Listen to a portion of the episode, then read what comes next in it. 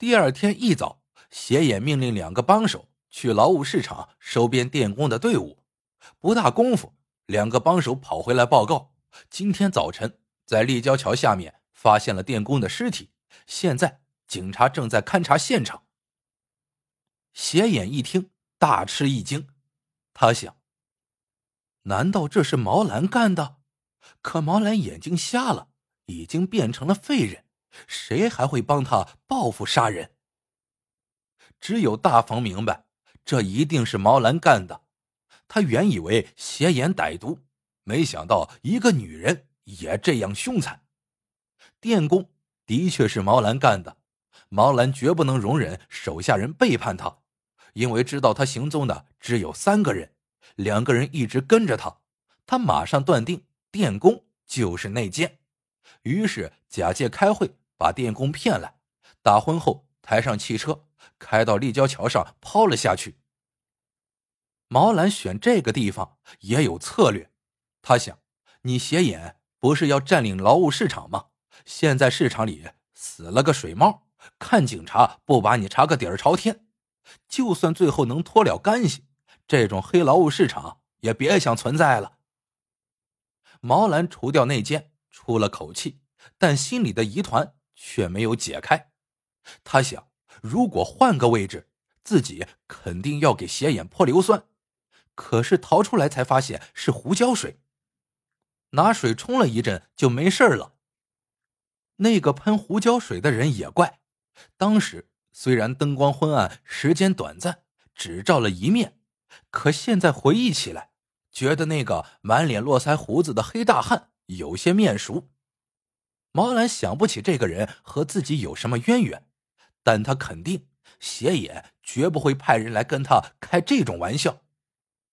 毛兰现在没工夫再往深处想，他知道斜眼很快就要跟他摊牌了，必须尽快做好准备。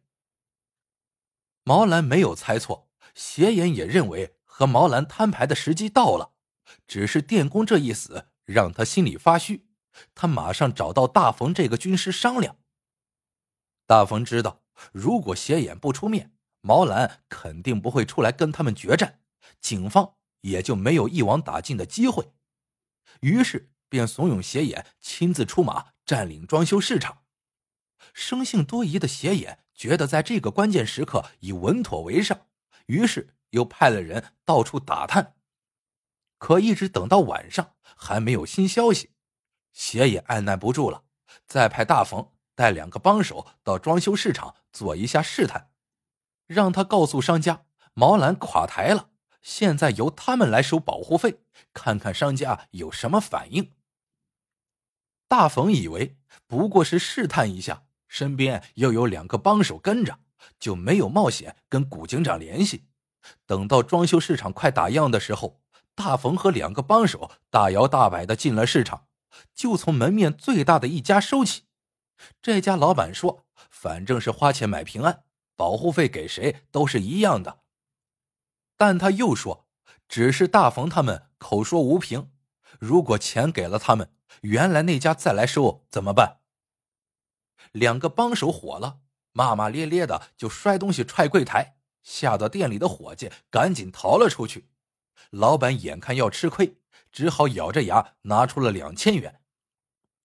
两个帮手接过钱，一算账就乐了，一百多家商户呀。往后可是发大财了。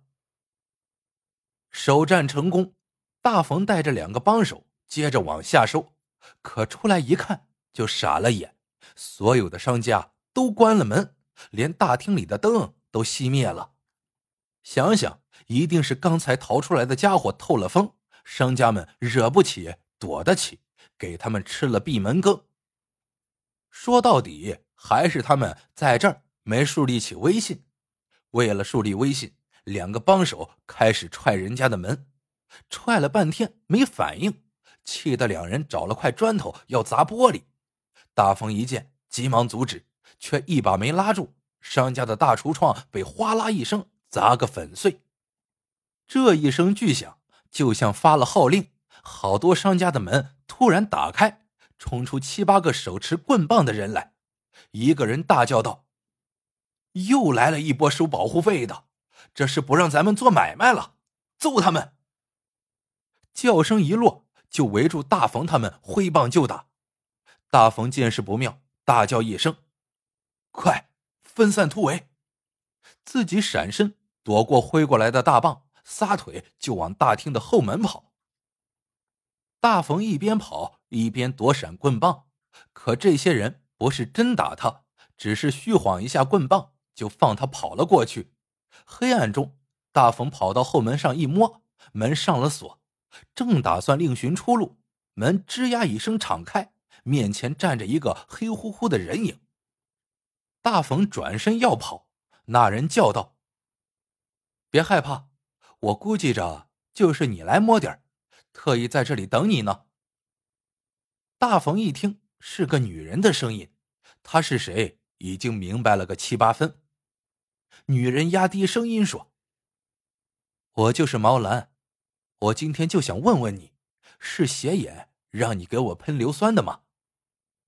大冯点点头说：“是我不忍心下手，把硫酸换掉了。”毛兰笑起来：“好男人，来跟我到屋里好好谈谈。”大冯想，进屋可不行，毛兰可不像斜眼那样的眼神灯下细看，很可能被他认出来。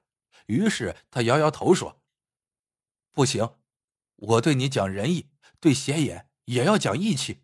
你要报答我，就放我走；不放，咱们就拼一场。”毛兰赞许的点点头：“好样的！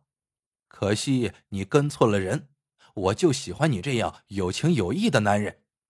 等我收拾了斜眼，你就跟着我干，不出一年。”我就让你家里盖楼房，你信吗？大冯顺杆爬。我信，可我现在还是斜眼的人，回去晚了他要疑心的。毛兰听听大厅里的打斗的声音已经停了，便闪身让开后门。大冯要抢在两个帮手前面回家，一出门就飞跑到大街上叫了一辆出租车。大冯坐在出租车里，越想越肯定，今晚这出戏的幕后导演是毛兰。这一发现让他大为兴奋，马上给古警长发了一条消息。